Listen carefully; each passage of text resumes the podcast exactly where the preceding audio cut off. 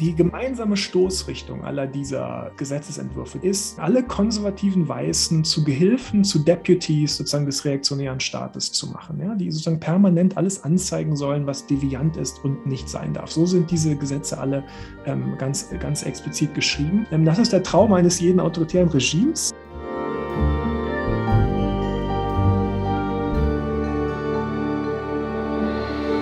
Herzlich willkommen zu dieser Episode von Kreuz und Flagge, dem Podcast über die religiöse Rechte. Mein Name ist Annika Brockschmidt. Heute spreche ich wieder mit dem wunderbaren Thomas Zimmer. Seine Spezialgebiete sind Globalgeschichte und die transatlantische Geschichte, besonders des 20. und 21. Jahrhunderts. Derzeit ist er Gastprofessor an der Georgetown University. Viele von euch haben uns danach gefragt und heute ist es soweit. Es geht unter anderem um Critical Race Theory. Wir erklären, was das eigentlich ist und was hinter der rechten Gegenmobilisation steckt, wer die wichtigsten Akteure sind und was sie eigentlich überhaupt wollen.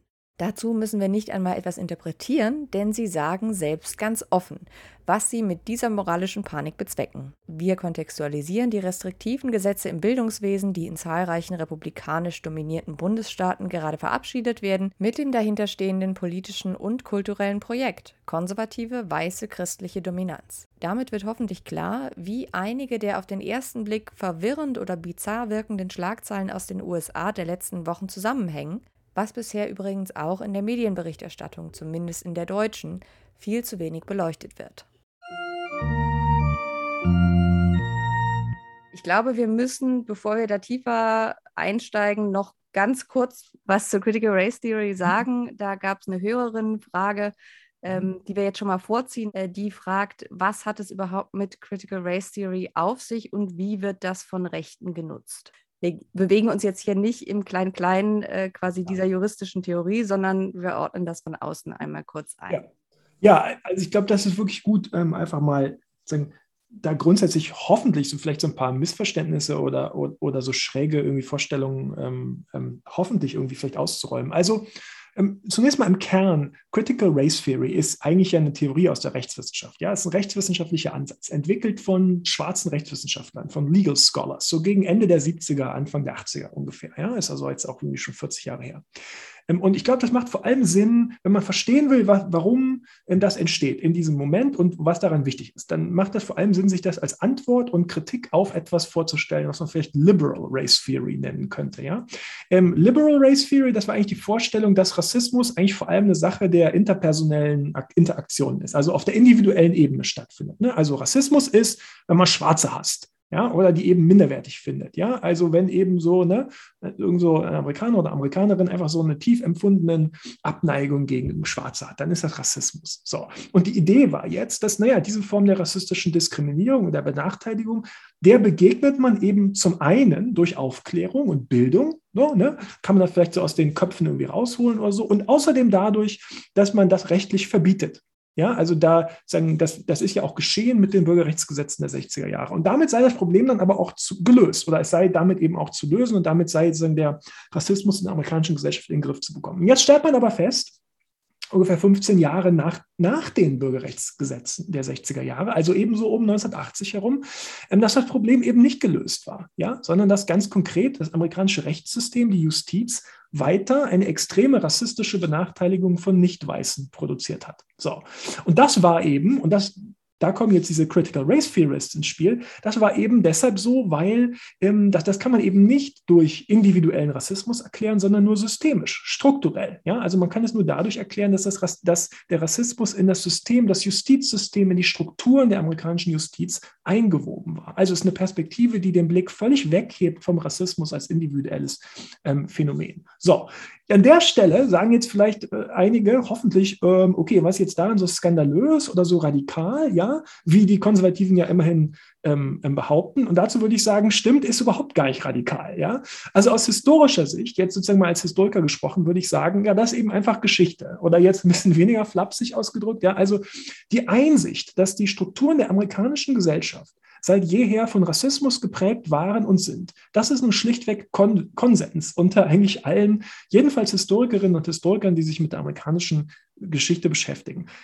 Okay, warum wird es aber jetzt zum Skandalon? Also warum die Aufregung? Was hat das alles überhaupt mit Schulbildung zu tun, wo ja darauf bezieht sich ja sozusagen jetzt der, der, der konservative Angriff ne, auf die Idee, das würde da jetzt in den, in den Schulen, in den Highschools, in die, in die Köpfen der, in die, in die Köpfe der armen kleinen Kinder irgendwie rein, reingefüllt, diese, diese CRT, Critical Race Theory, ähm, was einmal kann man es ja vielleicht einmal sagen, was überhaupt natürlich völliger Quatsch ist. Also wenn überhaupt, dann begegnet einem Critical Race Theory im Jurastudium und auch da ist es ja nur eine unter verschiedenen juristischen Perspektiven. Aber warum stürmen jetzt Menschen, die vor einem Jahr alle noch überhaupt keinen Schimmer hatten, was äh, das es Critical Race Theory überhaupt gibt? Ja, warum, warum stürmen die School Board Meetings und fordern, dass die Schulen jetzt endlich aufhören müssten, ähm, die Kinder mit CRT zu indoktrinieren und ihnen einen vermeintlich ne, einen Hass auf sich selber, einen Hass auf alle Weiße irgendwie anzutrainieren.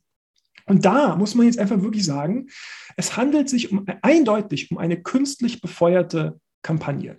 Und die kann man auch gut nachzeichnen. Die kann man deshalb so gut nachzeichnen, weil der Mann dahinter, ja, der konservative, sozusagen rechtskonservative Aktivist dahinter, keine Gelegenheit auslässt, aller Welt zu erzählen, wie er diese vermeintliche Bedrohung durch Critical Race Theory erfunden hat.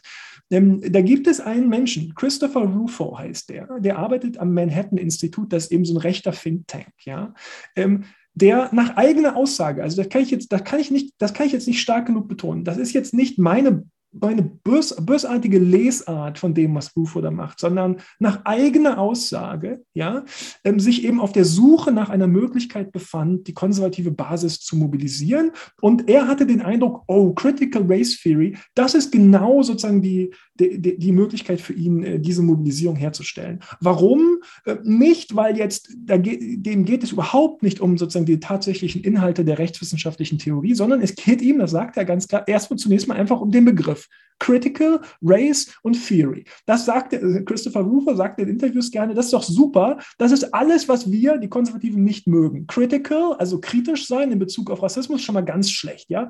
Race, Rassismus, über Rassismus reden, geht gar nicht. Und Theory, das klingt elitär. Theorie ist immer elitär. Ja? Also das ist alles, äh, nochmal, das ist Christopher Rufo ganz explizit sagt, das ist doch wunderbar, Critical Race Theory, der Begriff alleine muss man nichts wissen über sozusagen die Inhalte dieser Theorie, aber das finden alle so Konservativen ganz furchtbar.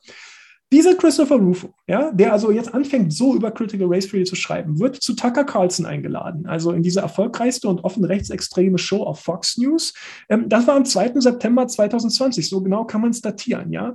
In dieser Show bei Tucker Carlson erzählt er dann eben, ähm, dass dieses Critical Race Theory jetzt überall werde das jetzt von den, von den linken Kräften und so verbreitet und das würde sich überall im Land ausbreiten. Donald Trump ist der größte Fan von Tucker Carlson ähm, und hat die Show gesehen und ähm, fängt am nächsten Morgen, am nächsten Morgen an, über diese vermeintliche allgegenwärtige Bedrohung von Critical Race Theory zu tweeten. Ja? Und der Rest ist Geschichte. Ja, der Rest ist Geschichte. So verbreitet, so ist es sozusagen, dann wird es ab dem Moment auf allen diesen, über diese, diese sozusagen die rechten äh, Medien- und Propagandakanäle verbreitet. Ja, ähm, das ist also sozusagen eine, eine, eine Manufactures, eine künstlich ganz explizit äh, ähm, ähm, kreierte Panik, ähm, die, die da entstanden ist. Und nochmal, das, Christopher Rufo tut uns permanent den Gefallen, das auch genau so zu erzählen, weil er das ganz toll findet, dass er das geschafft hat und sich dabei ganz wichtig findet. Ähm, und da müssen wir nicht jetzt ähm, so tun, als sei das was anderes als genau das, was, was es ist. Ja, also es lässt sich ja auch wirklich sehr einfach finden. Also jeder, der irgendwie auf, auf, auf Twitter nach Christopher Rufo und CRT sucht, findet, ich glaube, die Tweets sind noch nicht mal gelöscht, sondern aber ihr findet auch tausende Screenshots ähm, davon, wie er in einem ganz langen Thread eben sagt, Folgendes habe ich gemacht, das war der Grund, warum ich es gemacht habe und deswegen funktioniert es. Und der eben das ist ein fast wörtliches Zitat, sagt, das klingt gruselig und wir mhm. wollen, dass quasi die Leute, wann immer sie CRT sehen, damit die ganzen Sachen verbinden automatisch, die sie gruselig finden und die sie irgendwie mit radikalen Linksextremisten verbinden. Und das wird quasi unser neues Thema äh, im Kulturkampf und auf das Pferd setzen wir jetzt. Und das hat ja auch zum Beispiel in Virginia hat es ja geklappt. Ne? Also äh, Glenn Youngkin hat sich das zum Thema gemacht. Äh, die meisten Mainstream-Medien schrieben, Glenn Youngkin macht Bildung zum Hauptthema und sagte eben, uh, es geht hier um radikale Pläne an Schulen, die den weißen Kindern beizubringen, dass sie sich selbst hassen müssen. Ne? Das ist ja auch noch so eine Sache. Es geht hier ja, also es sind ja verschiedene Level. Einerseits wird an keiner Schule des Landes Critical Race Theory gelehrt. Zweitens wird Critical Race Theory quasi als Buzzword benutzt für alles, was irgendwie mit Rassismus zu tun hat. Ähm, es gibt ja diverse äh, Fotos aus Schoolboard-Meetings, wo so Listen dann äh, verteilt werden, was alles CRT sei. Das ist natürlich totaler Quatsch, weil da eben teilweise auch so Dinge stehen wie Diversity-Training oder sowas, was man beispielsweise bei Firmen hat, wo ja Critical Race Theorists genau das Gegenteil sagen, die eben sagen, es ist eben, es reicht halt nicht, wenn ich auf dem individuellen Level was tue, sondern ich muss an der Struktur was ändern. Das Diversity Training an sich bringt überhaupt nichts. Aber auch da ist, glaube ich, nochmal wichtig zu betonen, es geht hier nicht um inhaltliche oder logische Kohärenz und deswegen macht es auch überhaupt keinen Sinn, über Critical Race Theory zu diskutieren mit diesen Leuten, weil sie ja gar nicht darüber reden wollen sondern es geht darum, einen kulturell und rassistisch aufgeladenen Buhmann zu schaffen. Man muss, man muss über das politische Projekt dahinter sprechen. Nicht, nicht so tun, als gäbe es eine ernsthafte Auseinandersetzung über die Sache, ja? sondern man muss auf das politische Projekt dahinter gucken. Und das ist eben, also genau wie du gesagt hast, ist, das ist alles zu sehen als Teil einer weißen reaktionären Gegenmobilisierung gegen die sozusagen antirassistischen Proteste ähm, gegen Polizeigewalt im, im, seit dem Sommer, vor allem im Sommer 2020, seit dem Sommer 2020. Ähm, seitdem findet hier also so eine, so eine Art Versuch einer ähm, reaktionären Gegenmobilisierung auf der Rechten statt. Und hier wird jetzt, hat man in diesem, in diesem Label äh, Critical Race Theory eine opportunistisch einsetzbare Waffe gefunden, gefunden, losgelöst von der eigentlichen Substanz, ähm, mit der man, unter der man alles ähm, zusammenfassen kann, was die weiße nationalistische Erzählung stört. Und da, also genau wie du sagst, ähm, da gehört dann auch alles drunter, was wirklich den, Grund, den Grundgedanken der Critical Race Theory diametral entgegensteht, nämlich dieses ganze sozusagen individueller Rassismus. Das interessiert Critical Race Theory ja überhaupt alles gar nicht. Und da gehört vor allem eigentlich letztlich alles sozusagen drunter, was von schwarzen Schriftstellerinnen, Schriftstellern, Intellektuellen kommt. Ja, das ist eben kein, das ist jetzt kein Zufall, sondern genauso intendiert, dass auf diesen äh, Listen von Büchern, die da verbannt werden sollen, dass da eigentlich alles draufsteht, was ähm, von von, ähm, von schwarzen intellektuellen Schriftstellern oder so ähm, ähm produziert wird und produziert worden ist. Ähm, das ist jetzt alles zusammengefasst unter diesem Label CRT und damit muss es dann eben weg. Was würdest du denn jemandem sagen, der sagt, hm, ich habe da jetzt mal nachgeguckt und äh, da steht aber was von pornografischen Inhalten. Was hat denn das jetzt mit CRT zu tun? Also, das hat natürlich jetzt zunächst mal gar nichts mit CRT zu tun, ja. Ähm, ähm, was jetzt hier passiert, ähm, ist, dass also zunächst mal dieses CRT, dieses CRT-Kreuzzug, dieser Anti-CRT-Kreuzzug, der jetzt stattfindet, äh, zunächst mal auch ähm, Deckung bietet und, und mobilisierend wirkt für sozusagen andere reaktionäre Projekte, die sich da jetzt dran anhängen. Also dass, wenn man jetzt schon dabei ist, sozusagen die, die, ähm, die, die Bibliotheken und die Lehrpläne ähm, zu säubern, dann, ähm, dann, dann sozusagen nicht nur unter diesem CRT-Gesichtspunkt, sondern eben auch unter anderen Gesichtspunkten, eben sozusagen alles, was nicht nur die weiße nationalistische Erzählung, sondern eben was sozusagen auch die weißen christlichen Sensibilitäten stört ja, und, und denen entgegensteht, gehört dann damit drauf. Also hier gibt es sozusagen so eine Art, gibt es jetzt sozusagen auch so Nebenphänomene, ähm, die übrigens vielleicht gar nicht im engeren Sinne jetzt Teil dieser Anti-CRT-Panic sind, aber die da sich jetzt sozusagen mit, mit, mit dranhängen. Ja. Und, und im, im weiteren Sinne nochmal, auf der Ebene des politischen Projektes macht das total Sinn. Auf der Ebene der auf der Ebene der inhaltlichen Substanz macht das überhaupt keinen Sinn, ja, da hat natürlich irgendwie Pornografie ähm, mit, mit, mit, mit Race irgendwie gar nichts zu tun. Aber auf der Ebene des dahinter, darunterliegenden politischen Projektes äh, macht es total Sinn. Das politische Projekt besteht darin, in einem Moment, in dem die sozusagen die nicht nur politische, sondern vor allem auch die kulturelle Vorherrschaft ähm, weißer, des, des weißen christlichen Patriarchats eben brüchig geworden ist, aus Gründen, die wir über, über die wir sicher noch sprechen, ja, auch in den vorherigen Podcasts schon besprochen haben. Ähm, also diese, diese sozusagen nicht nur politische, sondern kulturelle Dominanz, wer darf eigentlich darüber bestimmen, ähm, was Amerika ist, was Amerika sein soll, ähm, was die nationale Identität äh, sein soll, wer dazugehört und wer nicht dazugehört und was sozusagen äh, äh auch kulturell in den USA sozusagen dominiert. Ähm, da im macht es total Sinn, dass das eben nicht nur weißer Nationalismus ist, sondern es ist weißer christlicher Nationalismus. Insofern kommen diese sozusagen diese reaktionären religiösen Sensibilitäten da dann unbedingt mit dazu. Das Ganze wird dann eben verkauft als, also als relativ simples Narrativ einfach. Deswegen funktioniert es ja auch so gut. Die Erzählung geht ungefähr folgendermaßen. Linksradikale indoktrinieren an Schulen unsere unschuldigen Kinder und sie bringen ihnen ihre radikalen politischen anti-amerikanischen Inhalte bei dabei.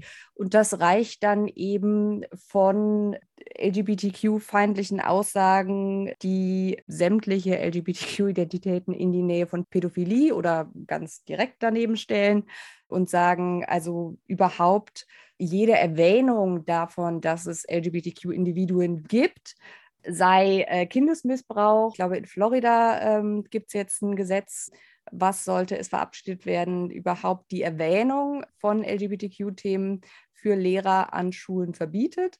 Ähm, und das geht bis hin zu eben äh, Erwähnungen von äh, Sklaverei. In einem weiteren Bundesstaat gibt es einen Gesetzesvorschlag, wo drin steht, äh, dass negative Darstellungen der amerikanischen Geschichte beispielsweise nicht im Geschichtsunterricht erwähnt werden dürfen. Und da kann man sich ja, also da folgt ja automatisch draus, was dann eben nicht mehr gelehrt werden darf, weil es eben an diesem Grundmythos äh, der religiösen Rechten Deswegen ist, glaube ich, das religiöse Element hier auch so wichtig, um zu verstehen, was das Ganze soll, weil es an diesem Grundmythos der religiösen Rechten gräbt, die ja ihre Legitimation daraus ziehen, dass sie sagen, Amerika ist von weißen Christen für weiße Christen gegründet worden und das mit der Sklaverei, das war auch gar nicht so schlimm, weil die hatten es eigentlich ganz gut, konnten ja auch nicht für sich selbst sorgen, die Schwarzen, und da haben sie umsonst wohnen können. Also das ist jetzt auch übrigens keine Übertreibung, sondern äh, fast wörtliche Zitate aus äh, diversen äh, Schulbüchern, die mitunter auch an staatlichen Schulen kursieren. Das liegt unter anderem daran, dass sich sämtliche Schulbuchverlage an den Standards von Texas orientieren, weil Texas der größte Abnehmer von Schulbüchern ist, weil ne, Größe, Bevölkerung ist klar.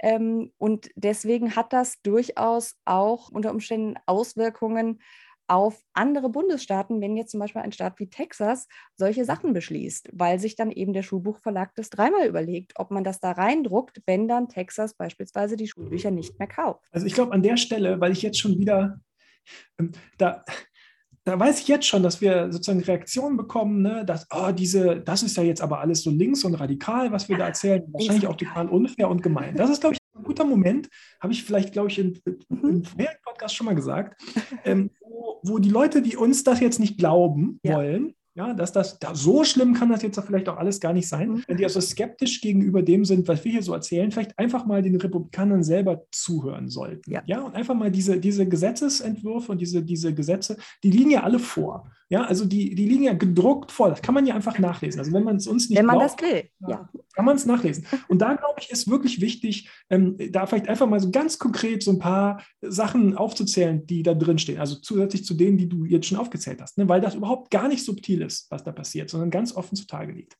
In den letzten zwölf Monaten haben Republikaner über 120 Gesetze in, ich glaube, 33 Staaten oder so eingebracht, die eben eine ganz enge Zensur und enge Sagbarkeitsregeln für den Bildungsbereich vorsehen.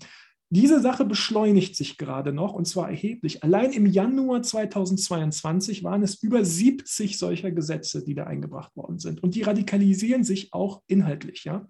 Da geht es eben darum, explizit alles zu verbieten, was weißen Eltern ein ungutes Gefühl machen könnte. Da steht da explizit so drin. Ungutes ja? Gefühl. Also genau, wirklich, uncomfortable. Ja. Alles, was uncomfortable ja. macht, steht da drin. Ähm, erst recht eben, wenn es um Race, Racism oder um sagen, andere sagen, christliche, religiöse Sensibilitäten geht, das, das müsse verboten werden.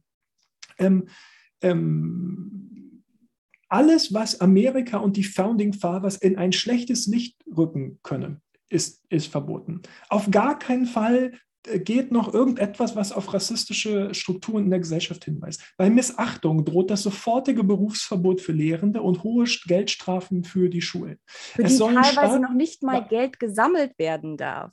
Also für die ja. sogar, also sogar ein Lehrer, der sagt, ich lasse mich davon nicht beeindrucken, zur Not mache ja. ich halt irgendwie GoFundMe. Auch das wird teilweise schon explizit ausgeschlossen. Ja, diese Gesetzesentwürfe sehen vor, dass staatliche Aufseher eingesetzt werden, die jeden Lehrplan prüfen, ob denn da nicht doch irgendwas Verdächtiges drinstehen könnte. Bibliotheken sollen verpflichtet werden, Bücher, gegen die eine Beschwerde vorgelegt wird, sofort zu entfernen. Und Beschwerden sind dann jetzt eben auch schon eingegangen gegen zum Beispiel Michelle Obamas ähm, Autobiografie und sowieso eben gegen alles, was schwarze Autorinnen und Autoren schreiben. New Hampshire und Iowa zum Beispiel haben jetzt ähm, Entwürfe vorgelegt, dass in alle Klassen Klassenräume Kameras eingebaut werden müssen, denn der Unterricht müsse immer durchgehend im Livestream überwacht werden können von den Eltern. Also da wird es, da geht es um eine institutionalisierte Struktur der Denunziation. Da steht übrigens dann auch genauso drin in diesen ähm, Gesetzen und das entfaltet eben auch dann überall im Land die intendierte Wirkung, wo eben lange Listen mit Büchern angefertigt werden und zirkulieren, die bald dann der Bann ähm, treffen soll. Da muss Hotlines sagen, eingerichtet. Genau, ne? ja. Also wo, Schüler, wo, wo Schüler ja. und Eltern ermuntert werden, ihre Lehrer zu melden, wenn ja. die über irgendetwas sprechen, was ja. auch nur annähernd mit irgendwas auf der Liste zu tun hat. Diese Listen sind teilweise ähm, wahnsinnig lang. Vielleicht ist auch hier nochmal wichtig zu erwähnen, äh, das fällt auch hier nicht vom Himmel. Es ist auch hier nicht das erste Mal, dass es sowas gibt. Es gab bereits in den, in den 70er Jahren im Übrigen mitunter organisiert von denselben Organisationen. Die Heritage Foundation hat auch schon äh, in den 80er Jahren beispielsweise mitgemischt und in den 70ern ähm, dabei, Aktivisten von Ort zu Ort zu bringen, mhm. äh, zu organisieren, die Verteidigung finanziert, wenn irgendwie dann doch mal wer vor Gericht kam. Und es gab da Ausschreitungen. Es gab da teilweise auch Verletzte und Tote. Die, die, gemeinsame Stoßrichtung aller dieser Gesetzesentwürfe, die da jetzt vorgelegt werden, ist, sagen alle konservativen Weißen zu Gehilfen, zu Deputies sozusagen des reaktionären Staates zu machen, ja, die sozusagen permanent alles anzeigen sollen, was deviant ist und nicht sein darf. So sind diese Gesetze alle ähm, ganz, ganz explizit geschrieben. Ähm, das ist der Traum eines jeden autoritären Regimes, ähm, aber eben mit einer demokratischen Vision einer Gesellschaft nicht, nicht vereinbar. Ja. Und deshalb, deshalb bin ich ähm, deshalb bin ich eigentlich an Diskussionen darüber, ob nun die Republikaner wirklich im tiefsten, in den tiefsten Tiefen ihres Herzens wirklich in Anführungszeichen autoritär seien, ja, ob die wirklich eine autoritäre Vision des weißen christlichen Nationalismus verfolgten. Ähm, an so Diskussionen bin ich eigentlich nicht mehr so richtig interessiert. Die brauchen wir ja eigentlich nicht mehr führen, ja. Also the proof is in the pudding, sagt man, glaube ich, ne? Und der Pudding, das sind eben diese Hunderten von Gesetzesentwürfen, in denen die Republikaner uns ja den Gefallen tun, ganz genau aufzuschreiben, schriftlich auszuformulieren, welche Gesellschaftsordnung sie sich eigentlich vorstellen und mit welchen Mitteln sie die durchsetzen wollen. Und da bin ich dann sozusagen an der Diskussion darüber, ob das jetzt zu links oder zu radikal und zu gemein ist, ähm, was, was, was, das was, laut zu sagen. Mhm. Da bin ich eigentlich nicht so richtig dran interessiert, weil ähm, da muss ich sagen, nö, muss ja nicht mir zuhören, aber die schreiben das ja auf. Ähm, ja. In hund, nochmal, Hunderten von Gesetzesentwürfen. Und die muss man dann einfach, die muss man dann eben zur Kenntnis nehmen. Das ist so eine ähnliche Reaktion, wie wir sie, glaube ich, beide erlebt haben, äh, wann immer wir ähm, über die Voter Suppression äh, Gesetze gesprochen haben. Auch da, ich glaube, wir haben schon mal erzählt, dass ganz oft die Reaktion kommt, äh, das sind mehrere hunderte Gesetze und die Leute sagen, naja, so viele können es ja gar nicht sein, da musst du dich ja irren. Aber auch da gilt, das sind alles Bestandteile des gleichen Werkzeugkastens. Und äh, zusammen ergibt sich eben ein ziemlich einheitliches Bild, was auch eigentlich keiner Interpretation mehr äh, bedarf, weil es so eindeutig ist. Das heißt, das, was wir machen können, ist, wir können die einzelnen Belege sammeln und sie präsentieren und sagen, das ist der Kontext, das steht da. Und wenn man es dann noch nicht glauben will, dann liegt halt was anderes dem zugrunde.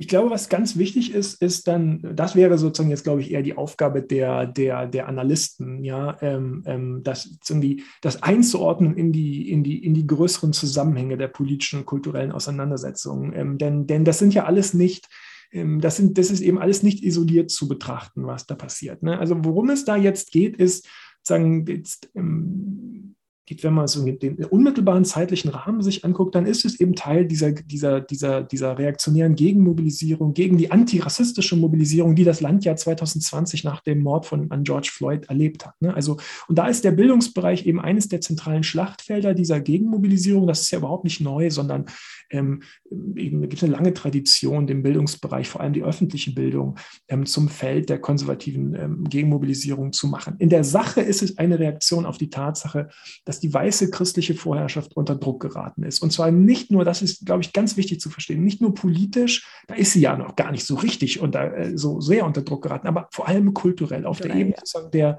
der nationalen Erzählung und der nationalen Identität. Ja. Ähm, und die, die Ursachen dafür sind in diesen enormen politischen, kulturellen, vor allem eben auch demografischen Verschiebungen der vergangenen Jahrzehnte zu sehen. Das Land ist ja tatsächlich deutlich weniger weiß, deutlich weniger christlich, deutlich diverser, multikultureller, liberaler geworden. So um 2012, glaube ich, war es so, dass erstmals in der amerikanischen Geschichte eine Minderheit der Bevölkerung sich noch selbst als weiße Christen identifiziert hat. Und der Zensus von 2020, der hat nun ergeben, dass jetzt erstmals die Mehrheit der Bevölkerung unter 18 Jahren People of Color sind. Das sind jetzt nur zwei Indikatoren von ganz, ganz vielen mehr, aber die deuten eben an, welche profunden Verschiebungen da stattfinden. Und vor allem wissen wir auch, dass aus ganz vielen Erhebungen und Befragungen, dass das Ausmaß dieser, dieses demografischen Wandels von den Menschen in den USA noch sogar noch als sehr viel drastischer wahrgenommen wird, also überschätzt wird in der individuellen Wahrnehmung. Ähm, also de facto ist ja so, dass nach wie vor 60 Prozent etwa der Bevölkerung weiß sind, aber die meisten Menschen glauben eben, wenn sie gefragt werden, dass Weiße längst eine Minderheit seien in den USA. Hier fürchtet das weiße konservative Amerika um den Verlust von politischer und kultureller Macht und reagiert darauf mit einer umfassenden Gegenmobilisierung. Politisch, darüber haben wir ja, glaube ich, in den vergangenen Episoden ganz ausführlich gesprochen, ne, durch Versuche eben Demokratie zu unterwandern, aber hier nun eben auch kulturell, indem, ähm, also indem man eben versucht, ähm, diese, diese, diese, diese politischen Initiativen an der Macht zu bleiben, ähm, durch diese Offensiven im Kultur- und im Bildungsbereich zu flankieren. Also das wird sozusagen diesen politischen, dieser politischen Offensive eine kulturelle äh, Offensive an die Seite gestellt. Also die weiße nationalistische Offensive eben auch, äh, die wird eben auch auf dieser Ebene legitimierend flankiert. So passen, glaube ich, diese Dinge zusammen. Das ist sozusagen das, das Bigger Picture, das hier stattfindet. Ein weiterer Aspekt ist halt auch noch, dass ähm, die religiöse Rechte ja auch noch ein weiteres Ziel im Sinn hat, und zwar generell die äh, Zerschlagung von staatlicher Bildung. Und deswegen ist es ja auch nicht überraschend, dass vor allem äh, wenn man sich jetzt mal diese Gruppierungen anguckt, diese ganzen Elterninteressensverbände, die da jetzt gerade ähm, an den Schoolboards mobilisieren und da äh, diese viralen Videos äh, produzieren, wie sie diese Schoolboard-Meetings stürmen, dass da eben auch ganz viele Homeschooling-Gruppen mit dabei sind. Und das hat dann eben wiederum einen Bezug generell dazu, mhm. dass äh, auch die politische Rechte ja gerne unter diesem Stichwort School Choice, was ja erstmal harmlos klingt, na, sollst du dir die Schule halt selber aussuchen, aber damit eben ganz explizit und auch schon jahrzehntelang über beispielsweise Voucher-Programs und so weiter eben das Ziel hat, Steuergelder direkt in, und zwar nicht nur religiöse, sondern das sieht man daran, wenn man verfolgt, wo das Geld hinfließt, ähm, sondern explizit christliche Schulen zu lenken und das endgültige Ziel ist dann eben nicht nur, die Kinder dann halt auf konfessionelle Schulen zu schicken, sondern, und das hört man jetzt auch, wenn man den einzelnen, wie gesagt, nicht meine Deutung, auch hier wieder, sondern wenn man den einzelnen Aktivisten zuhört, dieser Elterninitiativen, die sagen, ihr könnt euch nicht mehr sicher sein, dass eure Kinder in der staatlichen Schule nicht mehr in, also nicht doch vielleicht in Gefahr geraten durch das, was ihnen dort beigebracht wird. Am besten ist es, ihr unterrichtet die zu Hause, denn da könnt ihr kontrollieren, was ihnen beigebracht wird und da könnt ihr kontrollieren, dass sie eine vernünftige christliche Erziehung genießen. Also ich glaube, das ist eben wirklich ganz wichtig, das, was wir gerade erleben, in diesen viel länger währenden Kampf gegen das öffentliche Bildungswesen einzuordnen. Public Education, das ist eben verdächtig schon seit immer, sozusagen aus konservativer Perspektive. Und ähm, seit sozusagen Formierung des, des, des, ähm, des modernen Konservatismus als politisches Projekt, also sagen wir mal mindestens seit den 50er Jahren oder so, ist sozusagen dieser Kampf gegen die Public Education immer auch eine der, des, der, der, der, zentralen Anliegen gewesen. So, ne? Interessant ist ja eigentlich, dass es da eigentlich so eigentlich wir haben eben schon mal darüber gesprochen, dass dieser, dieser moderne Konservatismus eigentlich so eine Art, sehr lange jedenfalls war, so eine Art äh, ähm, ähm, Fusion oder Allianz aus Traditionalisten, also Traditionalisten, da meine ich jetzt alles, auch so diese religiösen, konservativen, reaktionären Kräfte ähm, und Libertären sozusagen im, im, weiteren Sinne. Ne? Und beide diese, diese Stränge sozusagen des modernen Konservatismus ähm, haben ja ihre jeweils so ein bisschen spezifische Kritik am öffentlichen ähm, ähm, Bildungswesen. Ja? Also dieses libertäre Argument ist eben genau dieses so, ähm, ja, es ist auch total ineffizient, dieses, da braucht, das ist ja auch so, ne? also Government ist ja immer ineffizient und diese Riesenbürokratie und so, also das muss man alles privatisieren. Ja? Den Wettbewerb zwischen den Schulen genau, stärken. Genau, genau, genau. Privatisierung sozusagen des, des öffentlichen ähm, Bildungssektors. Und da gibt es dann eben, genau wie du sagst, ähm, seit den 70er Jahren verstärkt auch sozusagen diese, diese Sprache von Choice. Also das ist ja so eine neoliberale Freedom of Choice äh, äh, äh, Sprache. Ja? Und das traditionalistische Argument ist eben seit jeher, genau wie du gesagt hast, ähm, dass öffentliche Bildung ist ja ein trojanisches Pferd für diese liberale, säkulare sozusagen Ideologie. Ne? Interessant ist übrigens, dass jetzt in den 90er Jahren ist so ein spezifischer Moment in diesem längeren Kampf, ja, ähm, wo äh, sozusagen die Konservativen sich, sich ganz explizit diese, diese Sprache der, der, der Elternrechte, sozusagen der Parental Rights äh, äh, äh zu, zu eigen macht. Das war vorher gar nicht so sehr im Zentrum, aber seit den 90ern ganz stark. Also da ist dann zum Beispiel Newt Gingrich, ähm, ähm, damals Anführer sozusagen der Republikanischen Partei ähm, im, im, im, Repräsentantenhaus, der sozusagen äh, Parental Rights äh, zu, zu, einer seiner, seiner, seiner Kernanliegen macht. Ja? Und das ist ja heute jetzt überall, ja, sehen wir sozusagen die besorgten Eltern und, und ihre Rechte. Also das wird ganz stark eingesetzt, um öffentliche äh, ähm, äh, Bildung eben zu, zu, zu, unterminieren. Und die, die radikalisierte Version davon ähm, ist ja übrigens zum einen, klar, Homeschooling, ne, aber zum anderen eben, wenn es nicht Homeschooling ist, dann ist es der total überwachte Klassenraum. Ne? Das wäre die andere äh, radikalisierte Form davon. Und das also, ist neu. Also, genau, das ist, das ist absolut neu, genau, ja. Ähm, also das ist sozusagen, ähm, also ist ja auch eine gewisse, eine interessante Spannung, die es hier gibt zwischen diesen unterschiedlichen, sozusagen in Anführungszeichen totalitären Vision der Bildung. Ja? Also einerseits sagen die, die, die autoritäre Vision einer, ähm, einer öffentlichen äh, oder die autoritäre Vision, wir stecken die alle in Klassenräume, aber die Klassenräume sind total überwacht. Ja? Das ist ja eigentlich die klassischere Form sozusagen autoritärer äh, äh Bildungsregime.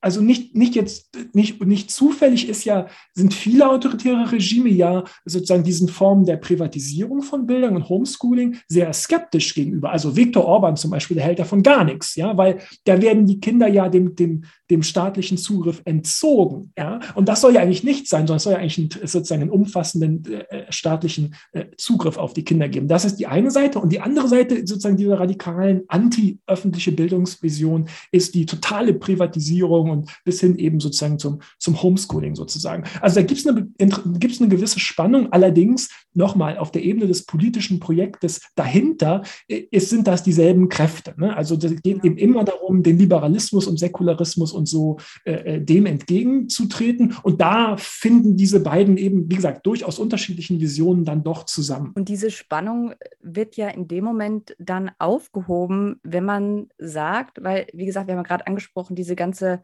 äh, diese, diese Sprache von Choice. Mhm.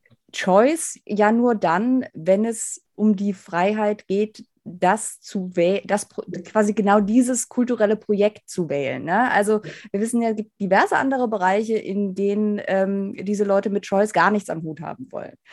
Und ähm, insofern ist auch das äh, konsistent und folgerichtig, wenn man sich vor Augen führt, in welchen Fällen Leute, die eigentlich Small Government und so weiter ganz hoch halten, für eine extreme äh, für extremes Eingreifen des Staates durch Regulierungen, durch Überwachung, durch, sei es jetzt durch äh, Einsatz von Militär oder Polizei sind. In dem Moment, wo es dem eigenen Projekt hilft, ist es in Ordnung und ist sogar gewünscht. Insofern kann ich mir schon vorstellen, dass alleine aufgrund der bisher nie dagewesenen technischen Möglichkeiten. In den 70ern konnte man halt noch nicht äh, streamen aus dem Klassenraum äh, in jedes äh, Wohnzimmer des Landes. Ähm, dass wir hier unter Umständen auch in der nächsten Zeit noch sehen werden, dass sich, ähm, wie gesagt, auch vermehrt Homeschooling ähm, ach ja, ja, nicht alle Homeschooler, aber eben diese ganz bestimmte Fraktion radikaler Homeschool-Aktivisten sich vielleicht doch noch näher an die heranbewegen werden, ähm, die eben sagen, ja, Staat ist an sich nicht so gut, es sei denn, wir sind's. Und dann ist es natürlich ähm, eine ganz neue Dimension, die sich hier äh, aufmacht. Und ich glaube, man muss vielleicht wirklich nochmal betonen, in welcher Tradition diese Vorschläge stehen. Ne? Also ist ja nicht von ungefähr, dass Anti-Intellectualism ähm, und generell Indoktrinierung, besonders der Jugend, zwei Faktoren sind, die man in autoritären und auch spezifisch faschistischen Bewegungen findet. Also, äh, und auch da liest man öfter dann von beschwichtigender Seite, naja, das sind jetzt ein paar Bundesstaaten. Das ist ja nicht die ganze republikanische Partei. Also ich habe noch keinen namhaften Republikaner gefunden, der sich dagegen stellt. Es gibt überhaupt keinen, es gibt überhaupt keinen Dissens. Es gibt da überhaupt keinen Dissens. Also äh, es ist nicht die ganze republikanische Partei. Okay, also ich meine, das, das gestehe ich gerne zu, ne? dass es gibt sicherlich Republikanerinnen und Republikaner ja. irgendwo im Land, die das alles nicht so gut finden. Aber wir sprechen ja nicht sozusagen über jeden einzelnen und jede einzelne republikanische Wählerin. Wir sprechen über ähm, sozusagen das, was in der Republikanischen Partei den Ton angibt, was die, die Eliten in der Republikanischen Partei tun. Ähm, und da, da gibt es überhaupt keinen Dissens. Also das, das na, das sozusagen diese, diese, diese, diese Aussage, das sei jetzt nicht irgendwie, ja, das, das spiegelt jetzt nicht die Republikanische Partei wieder, die, die hält halt der empirischen Prüfung nicht stand. Es sind alle republikanisch geführten Staaten, in denen diese Gesetzesentwürfe äh, äh, vorliegen und eingebracht werden. Ähm, alle, ja, also da, was da, das ist eine empirische Frage, ob das jetzt die Republikanische Partei ist, ja oder nein. Und da kann ich nur sagen, naja, also die gesamte politische Elite der Republikanischen Partei ist an Bord. Ähm, alle republikanischen Staaten sind an Bord.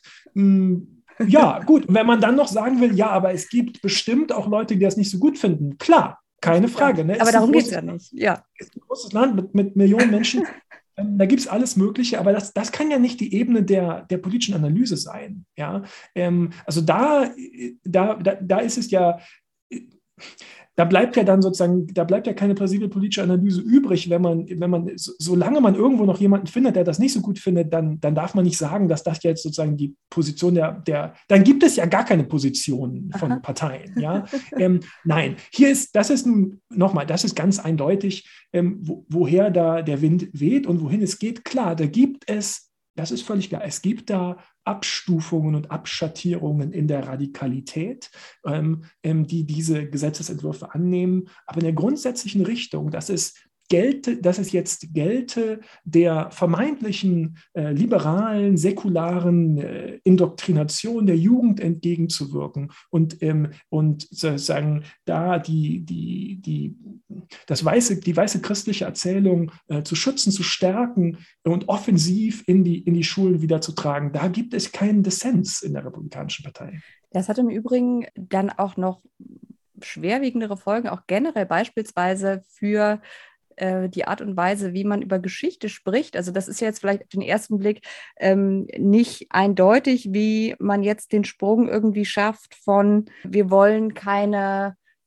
keine Nacktheit oder sowas oder keine bösen Wörter in Büchern haben. Was hat das jetzt mit, äh, mit der Einschränkung von Geschichtsunterricht zu tun? Und mhm. da gibt es ein schönes Beispiel, äh, schön, ein passendes Beispiel von einer Graphic Novel namens Maus, preisgekrönt, wo eben die Geschichte des Holocaust erzählt wird, wo Juden als Mäuse und die Nazis eben als als äh, Katzen oder als Kater dargestellt werden, die in äh, einem School District verboten wurde mit der Begründung, dass dort anstößige Inhalte mit anstößigen Inhalten war Nacktheit und Schimpfwörter gemeint mhm. drinstehen. Und mich haben jetzt so ein paar Fragen erreicht von Leuten, die sagen, ja, sind das jetzt irgendwie Holocaust-Leugner? Ich glaube, in dem Fall hat das damit von der Intention her nichts zu tun gehabt. Aber es sagt schon einiges darüber aus, wenn das, was du an dieser Graphic Novel, die die Schrecken des Holocausts sehr explizit und sehr eindrücklich erzählt, wenn das, was du daran anstößig findest oder schlimm findest, die Male sind, wo äh, die eine Maus zur anderen verdammt sagt.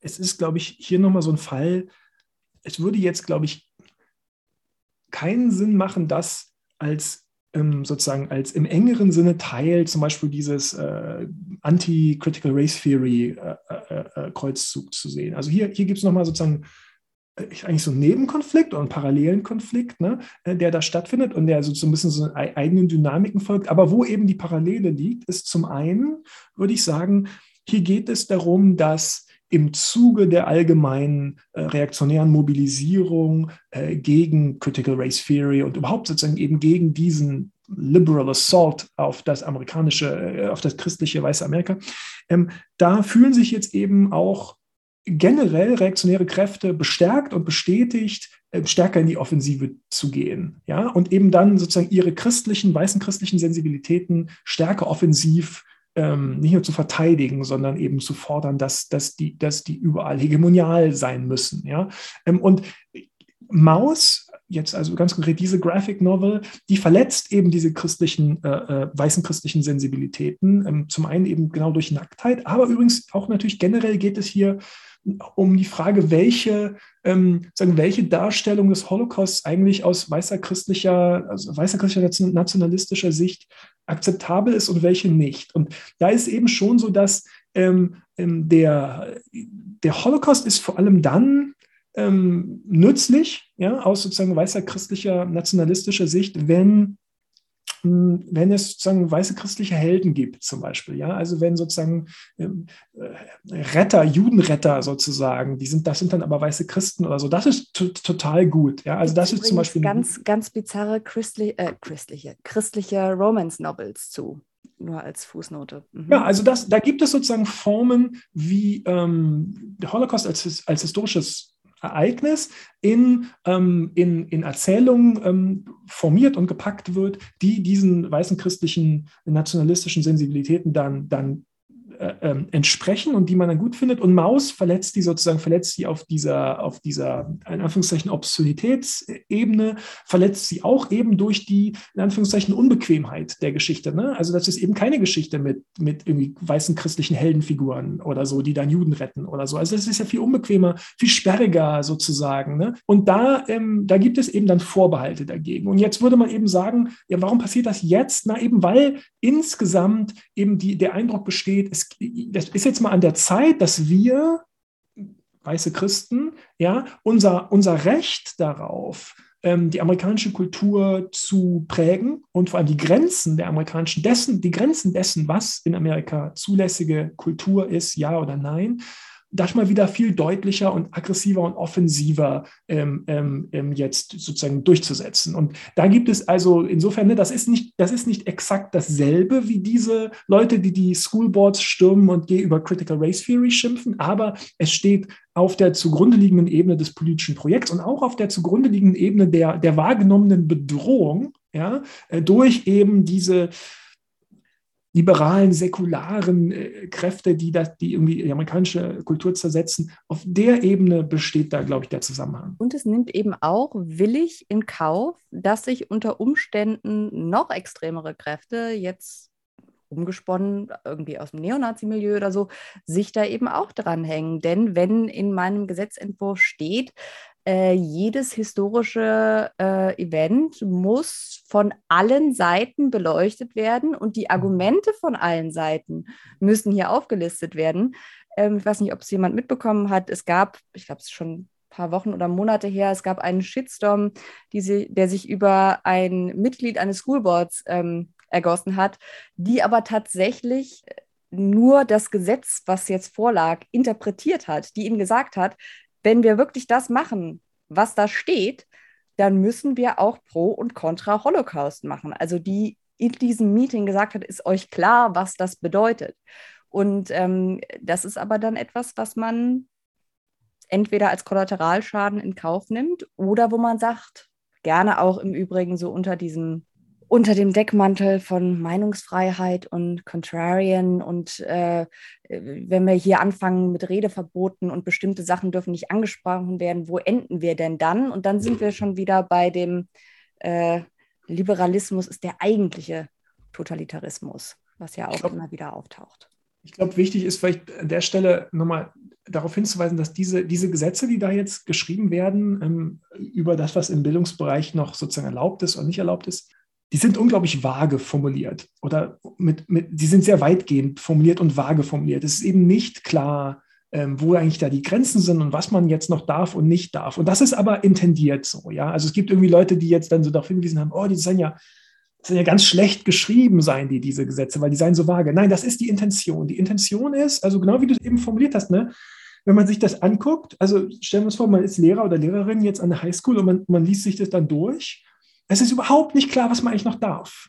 Ja, also der, der, der Raum dessen, was noch, was potenziell jetzt verboten ist oder dich dann als, als, als, als Lehrkraft in, in Probleme bringt, der ist so weit und der Raum dessen, was überhaupt noch zulässig ist, so eng, dass einem eigentlich nichts anderes übrig bleibt, als eben nur noch sich in diesem sehr engen Bereich zu bewegen, in dem dann wirklich nur noch die Kernerzählung des weißen christlichen Nationalismus übrig bleibt.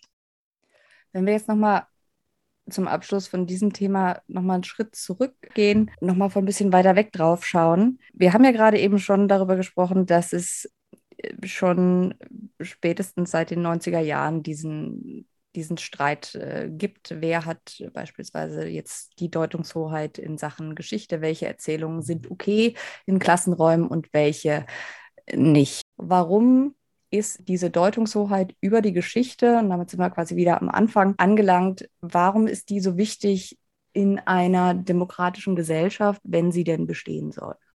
Diskussionen über Geschichte sind nie im engeren Sinne äh, oder sind nur im ganz engen Sinne, im ganz oberflächlichen Sinne wirklich Auseinandersetzungen über die Deutung äh, äh von unterschiedliche Deutungen von Vergangenheit. Worum es eigentlich geht, ist nationale Identität.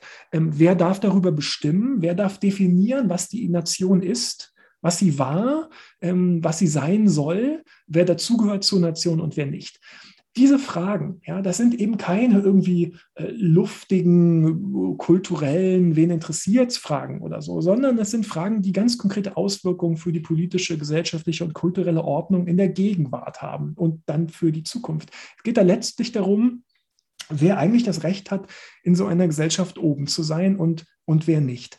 Denn diese, diese, diese gesellschaftlichen, politischen Ordnungen, ja, die werden ja je nach Erzählung, also je nach historischer Erzählung sozusagen, entweder gestützt oder sie werden und, und legitimiert und naturalisiert oder sie werden hinterfragt. Also ganz konkret, wenn eben ähm, wir, ähm, wenn eben in, in, in Amerika eine, eine Erzählung über die amerikanische Geschichte dominiert, von Amerika als Land von und für weiße Christen, ja, als, als weiße christliche Nation, dann, dann, dann legitimiert das ähm, ähm, ganz erheblich die Tatsache, dass weiße Christen in Amerika oben sind.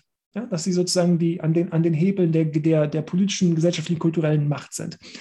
Wenn wir aber diese weiße christliche Erzählung, also diese, diese, diese, diese, diese, diese Geschichtserzählung von, vom, vom weißen christlichen Amerika problematisieren, wenn wir sie diversifizieren, wenn wir sie sozusagen hinterfragen, wenn wir ähm, vielleicht anstatt nur sozusagen von, von, von weißen Helden ähm, auch, auch so ein paar andere Figuren äh, e-, eher ins, ins Zentrum der historischen Erzählung rücken, dann plötzlich ja, dann wird diese, diese in der die, die gesellschaftliche Ordnung der Gegenwart nicht mehr legitimiert und naturalisiert, sondern sie wird, sie wird plötzlich, sie wird plötzlich problematisch, sie wird problematisiert und sie wird hinterfragt. Ja? Ähm, also deswegen ist es von zentraler Bedeutung zu kontrollieren und zu dominieren, ähm, was die nationale Erzählung ist. Und zwar genau dann, wenn diese gesellschaftliche Ordnung brüchig wird, wenn sie wackelt. Ja? Und sie wackelt eben genau aus diesen ähm, Gründen der, der, der politischen, kulturellen und vor allem demografischen Wandlungsprozesse, über die wir eben gesprochen haben. Deshalb ist sie wackelig geworden.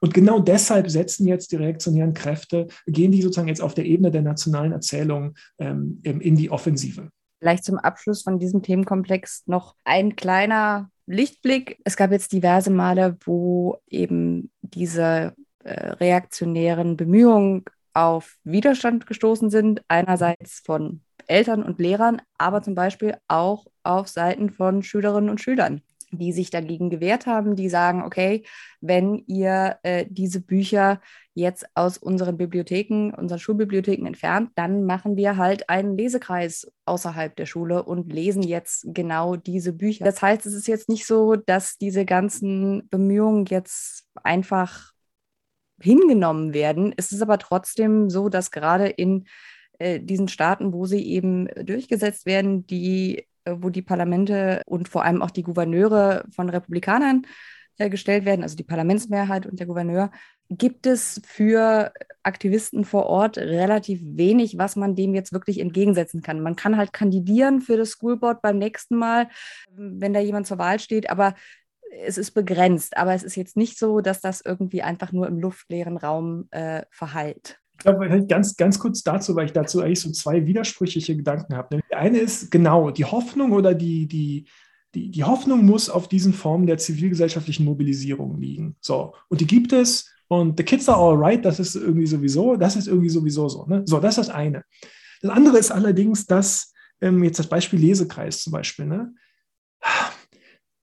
Das funktioniert natürlich nur so lange, wie die autoritären, äh, wie, die, wie die reaktionären Autoritäten das nicht dann doch auch verbieten oder sanktionieren. Ja? Genau, weil da ist halt das Problem, wenn ich ganz kurz ähm, ja. einspringen darf. Denn wenn man das mal weiterdenkt, also sagen wir jetzt, bleiben wir beim Beispiel Lesekreis, wo solche Konflikte dann am Ende unter Umständen landen, mhm. ist eben der Supreme Court. Ne? Also es gab ja ähnliche Fälle, wo die Frage war, dürfen so Organisationen wie der Good News Club, also so, so christliche Missionierungsclubs, dürfen die überhaupt äh, in Schulen, in Räumen nach Unterrichtsschluss tätig sein? Und äh, ja, dürfen sie.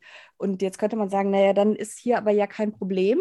Dann ist das doch hier jetzt bestimmt auch so, aber wenn man sich mal anschaut, äh, wie der Supreme Court unter seiner derzeitigen Zusammensetzung so urteilt, dann gilt auch hier, man ist nicht auf logische Kohärenz aus oder überhaupt auch nur darum bemüht, den Anschein zu erwecken, dass man darauf aus sei, äh, sondern man möchte das eigene politische Projekt ähm, voranbringen und mittlerweile noch nicht mal mehr irgendwie langsam oder versteckt, sondern im Supreme Court haben mittlerweile diejenigen innerhalb der konservativen Mehrheit, die für brachiale Methoden sind, die Mehrheit erlangt, sodass äh, sogar jemand wie John Roberts, über den wir bestimmt auch gleich noch sprechen werden, der ja ein harter Konservativer ist mit äh, Ansichten, die meiner Ansicht nach nicht unbedingt äh, mit einer Demokratie vereinbar sind, aber egal, dass sogar der sagt, uh, das ist jetzt aber doch ein bisschen schnell. Ziel immer noch d'accord aber die Art und Weise, und da sind wir wieder dabei, nicht das Ziel, nicht, man, man ist sich nicht uneins über das Ziel, sondern man ist sich uneins darüber, wie man dort ankommt. Deswegen glaube ich, dass du da schon einen wichtigen Punkt angesprochen hast, dass eben auch solche, ich sage jetzt mal, selbstorganisierten Geschichten an Schulen eben nur so lange funktionieren, bis nicht dann doch äh, in letzter Instanz beschlossen wird, dass das unter Umständen verboten ist. Und wer jetzt glaubt, dass das jetzt übertrieben ist, dass ich sage, unter Umständen landet der Lesekreis äh, vor dem Supreme Court, der unterschätzt, glaube ich, massiv diese rechte Maschinerie, die dahinter steht und die sich äh, ganz dezidiert ähm, solche Fälle auspickt, äh, von denen sie glauben, dass sie vor dem Supreme Court Erfolg haben könnten. Beispielsweise die Alliance Defending Freedom ist da ganz vorne mit dabei und äh, noch diverse andere, die eben genau dahinter stehen, solche Fälle rauszupicken, von denen sie jetzt sicher sein können, dass sie für ihre Seite entschieden werden. Also ich, generell glaube ich, muss man einfach mal von dieser diese Idee, na, so weit werden die schon nicht gehen, so schlimm wird schon nicht kommen, so radikal das machen, das machen die doch dann aber nicht. Davon muss man ja irgendwann mal Abstand nehmen. Ja, also wir müssen ja letztlich uns ähm, jetzt mal sozusagen vom Supreme Court ganz abgesehen, einfach mit, mit Blick auf die, auf die politische Entwicklung der USA und vor allem die politische oder die Entwicklung der amerikanischen Rechten und der konservativen Bewegung und der Republikanischen Partei, ähm, da muss man ja irgendwann mal ernsthaft ähm, sich damit auseinandersetzen, dass damit auseinandersetzen, dass die Radikalisierung der amerikanischen Rechten allgemein und der Republikanischen Partei im Speziellen in den vergangenen Jahren ähm, alles das in den Schatten gestellt hat, was selbst kritische Beobachterinnen und Beobachter für wahrscheinlich hielten. Die ist deutlich schneller vorangeschritten und deutlich weiter fortgeschritten als selbst, ja, da schließe ich mich ganz explizit mit ein, irgendwie so, so, so Leute wie ich ähm, vor, vor fünf Jahren oder so noch, noch gedacht und, und erzählt hätten. Allein ähm, das letzte Jahr. Ja, und damit muss man ja aber irgendwann dann, dann muss man ja irgendwann mal aber sozusagen damit sich ernsthaft auseinandersetzen, was das eigentlich für die, für die weitere Analyse und für unsere Vorstellung davon, wie es denn nun weitergehen wird und kann, was das eigentlich bedeutet, wenn man feststellt, dass an allen Punkten, an denen man selber dachte, na, so schlimm wird es jetzt schon nicht kommen oder jedenfalls nicht so schnell, dass es dann aber doch so gekommen ist und zwar noch schneller. Ja?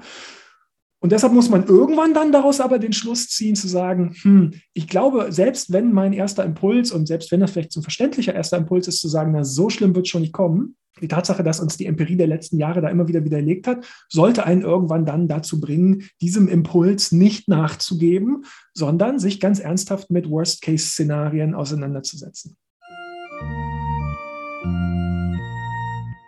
Das war es diesmal für Kreuz und Flagge. Ich danke euch wie immer ganz herzlich fürs Zuhören. Wenn ihr mögt, könnt ihr bis zur nächsten Folge den Podcast auch auf Patreon unterstützen, falls ihr das noch nicht tut, unter www.patreon.com-annika Brockschmidt. Dort könnt ihr je nach Level auch Episoden früher freischalten, die etwas länger sind und ihr könnt Zugang zu dem exklusiven Patreon-Podcast USA Update erhalten. Wer auf Twitter unterwegs ist, sollte ohnehin Thomas folgen. Ihr findet ihn und seine klugen Analysen unter tzimmer-history. Er hat außerdem eine regelmäßige Kolumne in der US-Version des Guardian, die ich euch wirklich sehr ans Herz legen kann. Ich habe seine letzte Kolumne in den Show Notes hier nochmal verlinkt. Macht's gut, bis zum nächsten Mal und passt auf euch auf.